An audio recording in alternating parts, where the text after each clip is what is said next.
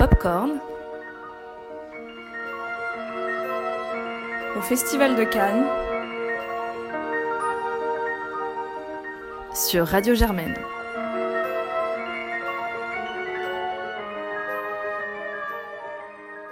Bonsoir à tous, ça y est, Popcorn euh, a débarqué au Festival de Cannes. Euh, on est tous euh, comme des fous de découvrir tous ces beaux films qui nous attendent pendant les dix prochains jours.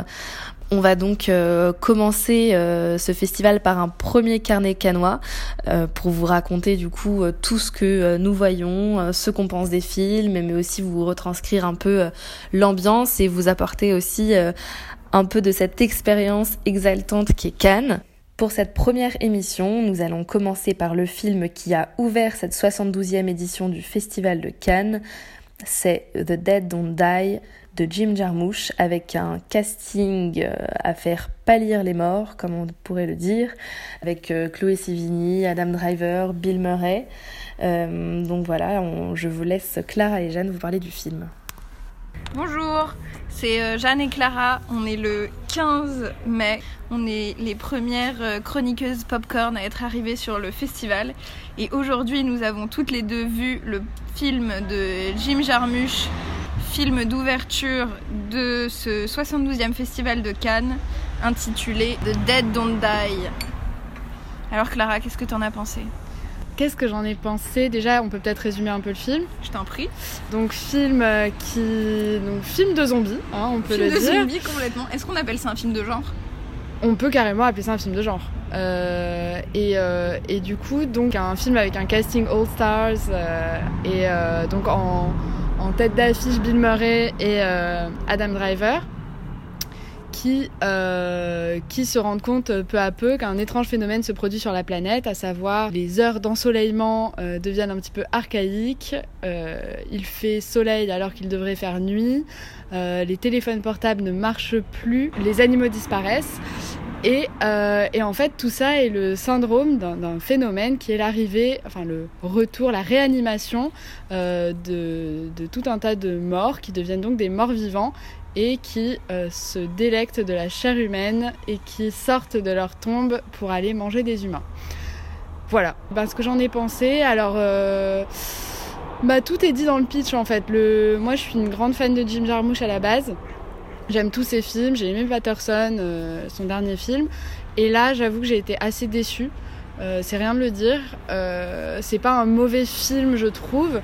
Mais à part, oui, ok, un casting qui marche, des acteurs qui, sont bons, des, de, l'humour qui fonctionne assez bien, je trouve que je, voilà, le film est, penche un peu du côté série B que je trouve pas extrêmement intéressant. Et et j'ai été euh, voilà je trouve le film un peu creux finalement. Et moi ce que j'aime chez Jarmouche c'est euh, l'émotion que j'en que j'en retire à la sortie de ces films. Et là pour moi c'est un film un peu aussitôt vu aussitôt oublié qui se base uniquement sur de l'humour noir et, euh, et qui fonctionne un peu moins bien enfin que j'ai trouvé un peu plus creux. Je sais pas ce que t'en as pensé alors moi pour le coup, euh, shame on me, mais c'était mon premier film de ce réalisateur. Du coup. Ah non, euh, mais il faut que tu vois tous les autres parce que coup, tu vas pas avoir envie. si si, ça m'a donné envie parce que je sais la réputation qu'il a et je sais ce qu'on m'en a dit avant, donc je pense que ça c'est vraiment pour moi c'est un peu euh, le film parfait d'ouverture du festival parce que je l'ai senti aux réactions de la salle. En fait, quand tu es dans le palais, euh, le son déjà est exceptionnel, c'est un truc de malade. Et les gens se permettent des choses qu'ils feraient jamais dans une salle lambda. C'est-à-dire qu'il y a des rires aux éclats, il y a des applaudissements à la fin. Et euh, du coup, il y a eu beaucoup, beaucoup de rires pendant cette séance. Du coup, euh, j'avoue que ça a joué au charme du film. Après, je trouve que effectivement, c'est un peu pour moi une blague. Et c'est un peu surtout une satire de tout ce qui va se passer pendant le festival. Parce qu'il y a plein de choses qui sont pointées du doigt entre la richesse, l'addiction réseaux sociaux. Euh, matérialisme aussi. Le matérialisme, euh, les préjugés qu'on a sur les gens, parce que c'est quand même des caricatures. Enfin, tous ces personnages sont des caricatures. Et c'est tellement drôle et ridicule qu'on sent euh, vraiment l'ironie dans tout, partout, elle est exagérée à fond. Et donc je pense que vraiment il s'est fait un kiff de réalisateur absolu sur ce film, avec toutes ces, petites références euh, à Moby Dick, euh, la musique. il n'hésite pas non plus à parler de lui en tant que réalisateur dans le film. Oui, il y a le quatrième mur qui est complètement brisé à plusieurs reprises, avec bah oui, Jim m'a donné le scénario, enfin des trucs comme ça. Et, ce qui rend le film charmant en fait, pour moi. Le film a le film est vraiment pas dénué de charme. Mm. Euh, il, a un certain attrait, mais derrière, pour un jarmouche, en fait, c'est en dessous mm. de, de, ce qu'il est capable de faire. Et c'est pour ça que je pense, j'ai l'impression qu'il était un peu dans une phase euh, peu d'inspiration et qu'il fait un film qui, qui, le fait délirer, mais, euh, mm. mais pour le spectateur, c'est pas, pas bouleversant et c'est pas renversant. Je pense vraiment que pour un spectateur lambda qui va voir ça dans un ciné normal, quoi, et qui est pas à Cannes, l'émotion sera pas du tout la même et ce sera vraiment, il pourra vraiment passer à côté du truc. Je pense que ça joue, enfin, l'ambiance ici joue avec euh, l'effet que le film m'a fait. Mais sinon, je pense que j'aurais détesté, ça m'aurait fait rire 5 minutes et après j'aurais dit, euh, mais quel beau foutage de gueule quoi. Enfin, même la lune violette, euh, c'est ridicule, les, ralentis avec le sabre. Il en fait beaucoup et, quelque part c'est assez jouissif et en même temps ça dépasse pas l'ambition du film qui est déjà assez maigre de base. Donc, Complètement. donc on attend le prochain film de Jim qu'on aime énormément. On passe maintenant au film d'ouverture de la sélection Un certain regard, chroniqué par Clara. Bonjour, c'est Clara. Je profite d'un moment entre deux projections euh, pour vous parler du film d'ouverture de la sélection Un certain regard que j'ai vu hier, donc au moment de l'ouverture. Film de Monia Chokri, son premier film, qui s'appelle La femme de mon frère. On connaissait Mona Chokri en tant qu'actrice euh, notamment pour Xavier Dolan dans Les Amours imaginaires. Là, elle présente donc son premier film. C'est l'histoire de Sophia, une euh, jeune femme diplômée d'un doctorat de, philosophie, qui ne trouve pas un emploi à la hauteur de ses qualifications, qui habite donc chez son frère, avec qui elle noue une relation très étroite. Euh, or, cette relation est menacée, on va dire, au moment où son frère se met en couple avec la gynécologue de Sophia. On sent tout de suite que le ton est celui de la comédie, c'est le cas. C'est un film euh, qui est assez drôle. Euh, c'est pas forcément un humour auquel j'ai été tout le temps très sensible. J'ai plus souri que ri. Mais c'est quand même plutôt une réussite, je trouve, pour un premier film. Euh, il y a vraiment une, une esthétique et une patte qu'on sent et qui est assez unique. Donc j'ai quand même la sensation d'assister à la naissance d'une autrice. Et hum, voilà, après, le film touche euh, dans la mesure où il parle d'une relation euh, frère-sœur euh, et les relations de, fraternité ou de sororité en général au cinéma, je trouve qu'on en voit relativement peu, en tout cas c'est pas le, plus courant. et notamment pas forcément dans la comédie. Là, je trouve que cette relation est assez belle, assez douce. Il y a quelque chose de moi, qui m'a touchée en tout cas. Euh, par contre, c'est vrai que je trouve le film, euh, je trouve que le film se plonge un peu trop dans un côté euh, trop cuté, c'est-à-dire c'est un montage très très vif, avec quelque chose de très pop, des couleurs pop, un format carré.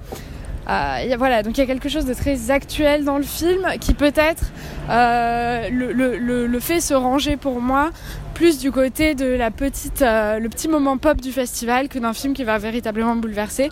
Maintenant, je trouve que c'est quand même un film qui mérite d'être vu parce que c'est un vrai regard et il y a des vraies idées de mise en scène et euh, il y a, je trouve, une vraie réalisatrice derrière. Après, à voir ce que ça donnera par la suite. Du côté de la semaine de la critique, Jeanne est allée voir le premier film projeté par cette sélection et elle vous en parle dans sa chronique. Alors hier soir j'ai assisté au film d'ouverture de la semaine de la critique qui est le film euh, Litigante, euh, un film euh, colombien réalisé par Franco Loli. C'est son deuxième long métrage. Et donc ça raconte l'histoire, on suit Sylvia en fait qui est une mère célibataire de 35 ans environ qui est avocate, qui a des gros problèmes dans son boulot parce qu'elle est tenue responsable d'un scandale de corruption. Et à côté de ça, dans sa vie à elle personnelle, sa mère est très malade d'un cancer. Et euh, elle redécouvre un peu un amoureux euh, à son âge. Avec à charge son fils de 5 ans qui n'a pas de père. Et en fait, c'est juste une chronique sur cette femme qu'on suit pendant deux heures sur ce qu'est sa vie à Bogota et comment elle doit se dépatouiller de euh, tous les problèmes auxquels elle doit faire face, c'est-à-dire euh, l'éducation de l'enfant, les confrontations euh, hyper violentes avec sa mère, parce qu'elles n'ont pas les mêmes avis sur la vie, et qu'en plus de ça, la maladie vient s'inviter entre elles deux. Les relations aussi avec le nouveau petit ami, parce que c'est un nouveau petit ami qui arrive à un moment où bah, la vie de Sylvia est déjà bien établie, et aussi les confrontations avec son boss au boulot qui est un, un vrai connard qui, qui la respecte pas du tout euh, pour tous les efforts qu'elle met dans son travail. Et du coup, c'est un film qui est excessivement bien réalisé, qui est vraiment très beau. Euh, on a vraiment une patte, on est vraiment dans l'intimité de Sylvia, on la suit avec des, des plans euh, serrés souvent. On est vraiment, on adopte vraiment son point de vue et sa souffrance. Mais c'est peut-être ça un peu le problème du film, c'est que c'est très, c'est très pas négatif, mais euh, finalement c'est douloureux. T'es juste, euh, c'est pas très positif en fait sur ce que c'est la vie, et c'est juste la chronique d'une femme qui galère et qui continue de galérer et qui a rien fait de mal, mais qui galère quand même et qui a des bâtons dans les roues tout le temps. Et du coup, c'est un très beau film, mais j'en ressors avec un petit goût amer parce que j'ai pas envie là maintenant tout de suite d'avoir 35 ans et d'être dans sa situation. Ça me donne ni envie de travailler, de m'investir dans un boulot, ni envie de m'investir dans une relation. Euh, du coup, c'est super compliqué de se dire. Euh, c'est un très beau film, c'est très réaliste, très naturaliste, très représentatif, mais c'est limite trop documentaire. Et. Et voilà. Du coup, je reste un peu sur ma faim parce que tout est très bien. Mais il n'y a pas ce petit twist qui fait que ça fait un film merveilleux dont on gardera souvenir. Ce matin, on est allé voir Clara, Jeanne et moi Les Misérables, le premier film de Lajli, euh, et donc euh, on vous en parle. Bonjour à tous, c'est Alice. Je suis avec Jeanne et Clara euh, sur la terrasse de la Villa Popcorn pour vous parler du film qu'on vient de voir au Grand Théâtre Lumière, un film de Lajli, Les Misérables, qui est en sélection officielle. Et c'est Clara qui va vous le présenter. Oui, alors c'est un film qui, euh, qui, raconte les deux premiers jours d'un policier nommé Stéphane euh, à la BAC de Montfermeil, dans un, quartier tendu de Montfermeil, alors que lui vient de Cherbourg et n'est euh, absolument pas habitué à ce genre d'expérience et démarre dans, la BAC pour la première fois. Et donc on suit ces deux premiers jours et on découvre en même temps que lui la violence des rapports qui s'exercent dans ce quartier entre la police et les habitants, euh, y compris des habitants très jeunes. Et, euh, donc voilà, c'est un film extrêmement puissant qui, qui nous a laissé assez retourner. Oui, mais on va quand même tenter de vous en parler. Peut-être que Jeanne veut commencer sur ce qu'elle a pensé du film. Moi, c'est un film que j'ai adoré. Euh, qui est vraiment euh, excessivement bien réalisé déjà d'une d'une part et qui au-delà de ça est euh, hyper puissant émotionnellement parce que incarné par des jeunes mecs hyper vivants, hyper drôles et en même temps hyper sensibles dans tout ce qu'ils font. Et à côté de ça, bah, l'histoire est, est un peu renversante. Et ce qui est incroyable dans ce film, c'est qu'on n'arrive jamais, on, on, suit en fait plusieurs entités, plusieurs groupes qui fonctionnent les, les unes avec les autres. Euh, par des rapports que qu'on peut pas vraiment expliquer, mais en tout cas ils fonctionnent et leur, euh, leur système fonctionne malgré tous ces travers. Et dans le film, on, on, on, voit un peu les points de vue de tout le monde et pourtant on prend parti nulle part. En tout cas, le film ne prend parti nulle part.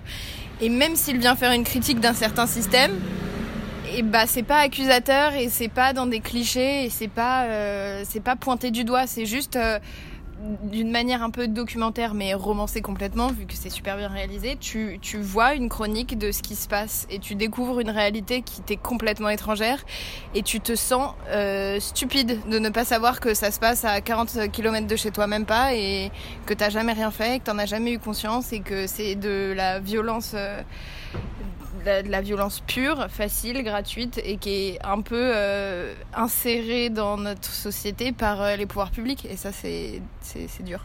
Moi, je trouve que ce qui est super intéressant, et c'est ce que tu dis, c'est qu'en effet, il y a différents points de vue. Il y a. Euh, et en fait, ce qu'on qu'on voit dans ce film et ce que je trouve très fort et intelligent, c'est qu'on est vraiment plongé en fait donc à travers cette journée donc où, où, où les les, les donc vont patrouiller dans le quartier. On a vraiment une une sorte de peinture vraiment précise des rapports de force et des rapports de pouvoir entre les différentes têtes fortes et têtes pensantes et autres personnes qui constituent ce quartier. Euh, et c'est vraiment fait avec, comme tu dis Jeanne, avec vraiment beaucoup d'empathie, de précision et on a vraiment l'impression d'être avec un film qui respire euh, la sincérité et aussi quelque chose qui est... Euh, on sent que Ladjili connaît son sujet. On sent qu'on n'est pas sur un film de banlieue fait par quelqu'un qui vient d'ailleurs, etc. On est vraiment dans quelque chose de très organique. C'est vraiment... Euh, euh, on est plongé à l'intérieur d'une réalité qu'on a l'impression que le réalisateur, ou en tout cas a vécu ou, maîtrise bien, en tout cas.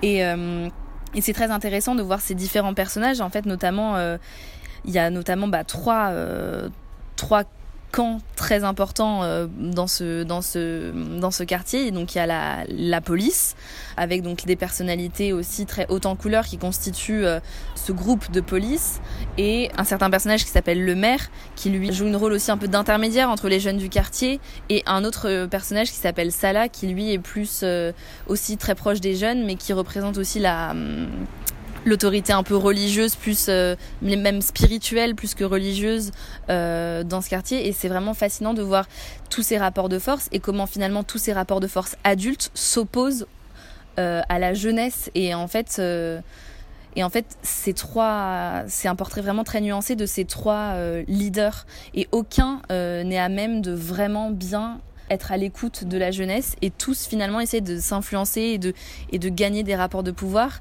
Et c'est comment, euh, bah voilà, dans ce contexte-là, euh, la jeunesse ne peut que exploser en fait et qu'être piégée quelque part. Clara? Euh, oui, par ailleurs, je trouve que ce qui en fait un, film euh, au-delà de ce qui pourrait être un documentaire un petit peu distant ou un film social euh, qu'on regarde mais qui reste, qui reste un petit peu lointain, je trouve que là dans le film, en fait, ce qui en ressort, c'est une sensation vraiment d'impuissance. Et de, il y a quelque chose d'inextricable en fait dans cette situation qui est complètement euh, prégnante dans ce film et qui nous laisse du coup euh, ouais, voilà, vraiment impuissants. Euh, c'est assez douloureux, c'est très violent et en fait on se rend compte que toute cette violence et c'est loin d'être un discours simpliste de type bah il y a la violence des deux côtés, c'est pas ça. Il n'y a pas le côté euh, bah oui mais euh, les policiers aussi et les jeunes aussi. Non, c'est beaucoup plus euh, complexe que ça. Et en même temps, on se rend compte à quel point cette violence intervient à tous les niveaux des relations entre les entre les personnages. C'est-à-dire que c'est une violence évidemment la violence qu'on voit dans les vidéos, etc. La violence policière euh, à exactement enfin des, des, des, ou la violence des voitures brûlées etc mais ce qu'on moi ce qui m'a le plus marqué peut-être dans le film c'est la violence verbale euh, à la fois euh, de la part des policiers de la part euh, de, de tous les habitants du quartier des habitants du quartier entre eux. Et c'est-à-dire tout est toute cette vie là est mue par euh, une violence permanente en fait. Et, et, et c'est cette violence là qui rend le film euh, assez irrespirable et, qui en même temps en fait un vrai euh, euh, tout en étant un film très construit, très précis et très documenté, en fait un film euh, aussi sensationnel quelque part, sans exploiter évidemment le, sujet, mais, mais voilà, pour moi c'est ce qui en fait vraiment la force. Oui, tout à fait. Et ce qui en fait aussi un, moi je trouve un excellent film de cinéma, c'est que c'est que au-delà donc de cette de, de cette sincérité, de cette euh, véracité, de cette crédibilité surtout, ou même de cette légitimité qui habite le film, il y a vraiment euh, il y a vraiment une mise en scène qui est qui est très forte. Il y a vraiment, enfin, Lajli réussit à, filmer ce lieu, euh, cette cette banlieue, à la fois à certains moments comme vraiment un paradis. Il montre avec des scènes avec les enfants, avec le soleil dans cet été très urbain, des scènes qui sont vraiment des scènes de joie où cet espace un peu délabré devient un terrain de jeu et en même temps par d'autres moments il nous montre à quel point cet endroit peut être l'enfer euh, avec euh, voilà des scènes euh, où, la fumée où les couleurs deviennent rouges où, on devient enfermé en fait dans cette dans ces espaces. Et, c'est déjà cette, mise en scène là cette contradiction là est, déjà très forte. Et, et de plus je trouve que il y a plein de références de symboles à l'écran qui sont très forts et très intelligents sans être clinquants et sans être sur, surligné. C'est-à-dire que c'est un film qui est vraiment sur... c'est un cinéma qui est très réaliste, qui est, ça se rapproche peut-être de Keshish dans le sens où, où c'est sur les dialogues, sur les scènes, c'est vraiment quelque chose de, de très naturel et naturaliste. Mais je trouve qu'il vient vraiment aller chercher aussi le symbole dans sa mise en scène. Par exemple, quand le chef de brigadier, toute la journée, a un t-shirt avec marqué Venom dessus, donc venin, je trouve ça tellement fort en termes de réalisation. Je trouve que ce, personnage est vraiment une forme de venin pour, euh, ce qui, pour le fonctionnement de la cité. Et c'est trop intéressant. Et en même temps, on va pas être sur une vision vraiment euh, manichéenne de ce personnage. Voilà à quel point euh, ce personnage, certaines, certaines, certaines personnes peuvent vraiment faire du mal en fait à une communauté. Et je trouve la scène d'ouverture sur des images prises pendant la Coupe du Monde extrêmement forte de ce point de vue-là. Juste avant le, titre du film, il y a l'Arc de Triomphe. Enfin, je trouve que ça, ça veut tout dire. Et sans oublier en fait le titre du film, Les Misérables. Euh, pourquoi Les Misérables, ils le disent dans le court métrage, c'est euh, que euh, cette ville, c'est là où, Victor Hugo a écrit Les Misérables. Et, en fait, de faire écho rien qu'à ça, rien qu'à la littérature et à l'histoire, c'est énormément fort de sens pour moi et je trouve que c'est très intelligent. Et pour un point de vue un petit peu moins intelligent et référence, mine de rien, il y a aussi des plans très PNL avec du drone et une identité visuelle un peu des cités que tous les jeunes aujourd'hui connaissent et se nourrissent de ça vraiment. Et ça, pour eux, ça représente des nouveaux modèles. Et je pense que c'est hyper intéressant de faire des films là-dessus parce que du coup, ça touche beaucoup plus. Ça nous touche nous en tant que cinéphiles, mais ça touchera aussi beaucoup, beaucoup de gamins qui pourront s'identifier à ces gens-là. Peut-être que ça fera d'une manière ou d'une autre germer une réflexion. Moi, je suis d'accord aussi, que, juste pour conclure peut-être là-dessus, mais euh, Clara, tu disais que tu sortais du film impuissant. C'est vrai que le film a le mérite de montrer la complexité du sujet et à quel point il est difficile, comme le personnage principal, d'arriver d'un point de vue extérieur et de croire pouvoir tout régler. Mais je trouve que le film, moi, il me laisse il me laisse pas abattu, enfin vraiment, il me laisse avec un sentiment de révolte et l'envie d'agir. Et je trouve que ça, de réussir à créer ça, de faire un film si dur et, et de quand même, euh, en fait, ce film me fait réfléchir vraiment. Euh, et je trouve ça vraiment euh, très très fort et très très beau. Et c'est une, euh, une expérience extraordinaire pour cette première projection pour ma part du Festival de Cannes 2019. À la quinzaine des réalisateurs, Jeanne s'est aventurée pour aller voir un film suédois et géorgien. Je la laisse vous en parler. Hello, ce matin à 8h45, j'ai vu au théâtre de la Croisette dans la sélection de la quinzaine le film And Then We Danced de Levan Akin, un film euh, d'un réalisateur géorgien et suédois euh, qui est son troisième long métrage. Euh, cela raconte l'histoire d'un jeune garçon qui veut passer des auditions en fait pour intégrer le ballet de Géorgie de danse classique, donc qui est la danse nationale locale. Et du coup, le film s'ouvre sur ces séances de répétition pour ce, fameux ballet. Et on va suivre ce jeune homme dans ce qui est finalement la découverte de sa sexualité, la découverte de son homosexualité. Mais c'est amené de manière très très subtile et pendant euh, la bonne première demi-heure du film, on ne, ressent pas ça du tout. Finalement, on est vraiment dans une chronique qui suit ce garçon euh, dans sa vie, dans ce passage de l'âge, euh, enfin la fin de l'âge adolescent, passage à l'âge adulte, devoir euh, gérer ses relations amicales, ses relations familiales, devoir gérer aussi ses problèmes d'argent par rapport à sa famille, devoir gérer ses études avec les cours de ballet. Et finalement, on voit juste ce garçon évoluer dans son environnement et c'est absolument euh, merveilleux. C'est vraiment interprété par euh, des, acteurs euh, qui sont incroyables. En fait, on a eu un entretien après une, des questions-réponses avec l'équipe du film qui était là.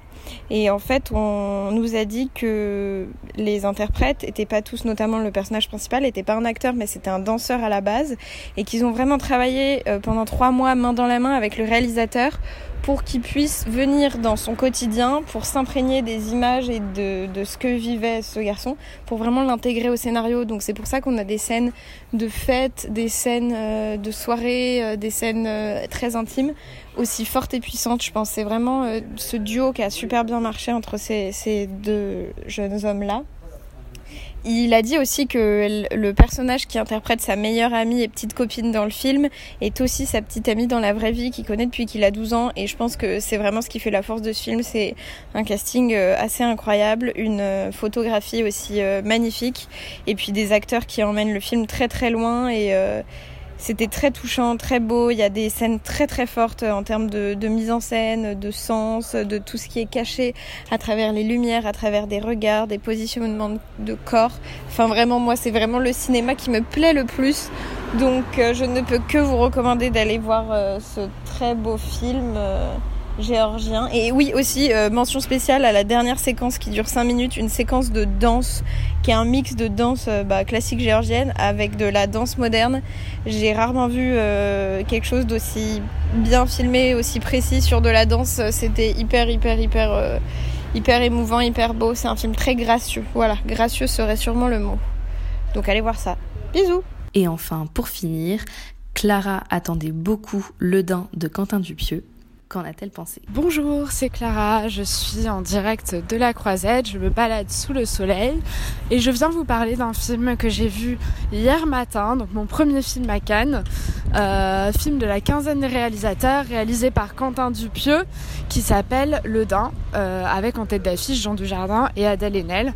Donc comme d'habitude, euh, le scénario est très Quentin Dupieux, donc assez absurde.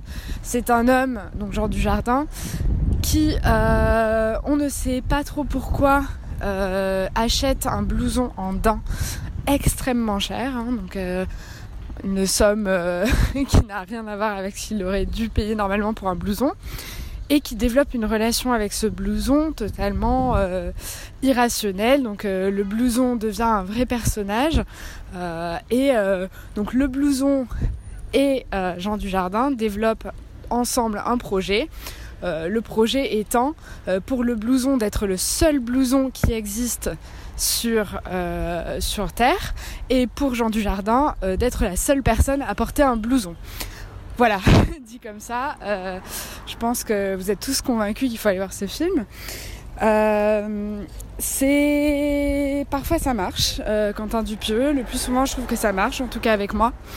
Euh, mais pour ce film, euh, là vraiment, je suis restée euh, non pas en dehors parce que j'ai pas complètement boudé mon plaisir. Je trouve qu'il y a des moments assez drôles, mais au-delà du concept, un petit peu. voilà, ça, ça, fait très concept trouvé en soirée quand on est complètement défoncé. Et ben parfois ça marche et là je trouve que ça fonctionnait pas du tout. Alors ça aurait pu faire peut-être un bon court métrage, euh, y il y avait une idée. Euh, au début du film, ça marchait plutôt bien. Mais après, en fait, je trouve qu'il n'arrive pas du tout à en faire un vrai film. Je trouve qu'il n'arrive pas du tout à tenir son scénario. Et on se retrouve avec euh, quelque chose d'assez filandreux, assez plat. Euh, moins fantaisiste finalement. Alors évidemment, quand on entend le pitch, on s'imagine quelque chose de très fou. Mais je trouve qu'il y a, certes, c'est absurde en soi, mais je trouve que le film a quelque chose de moins fantaisiste et de moins différent que ce qu'on peut voir d'habitude. Et finalement moi j'ai ressenti une certaine lassitude euh, en me disant bah finalement euh, est-ce que c'est tout ce que ce réalisateur a, à dire? Ben si c'est ça je suis un peu déçue. Et je trouve que Jean Dujardin euh, qui paraissait être euh, comment dire? Au début du film je m'attendais à la rencontre du siècle entre un acteur et un réalisateur euh, mais ce qui s'est passé avec Michel Isani-Vicius ne s'est pas passé pour moi avec Quentin Dupieux.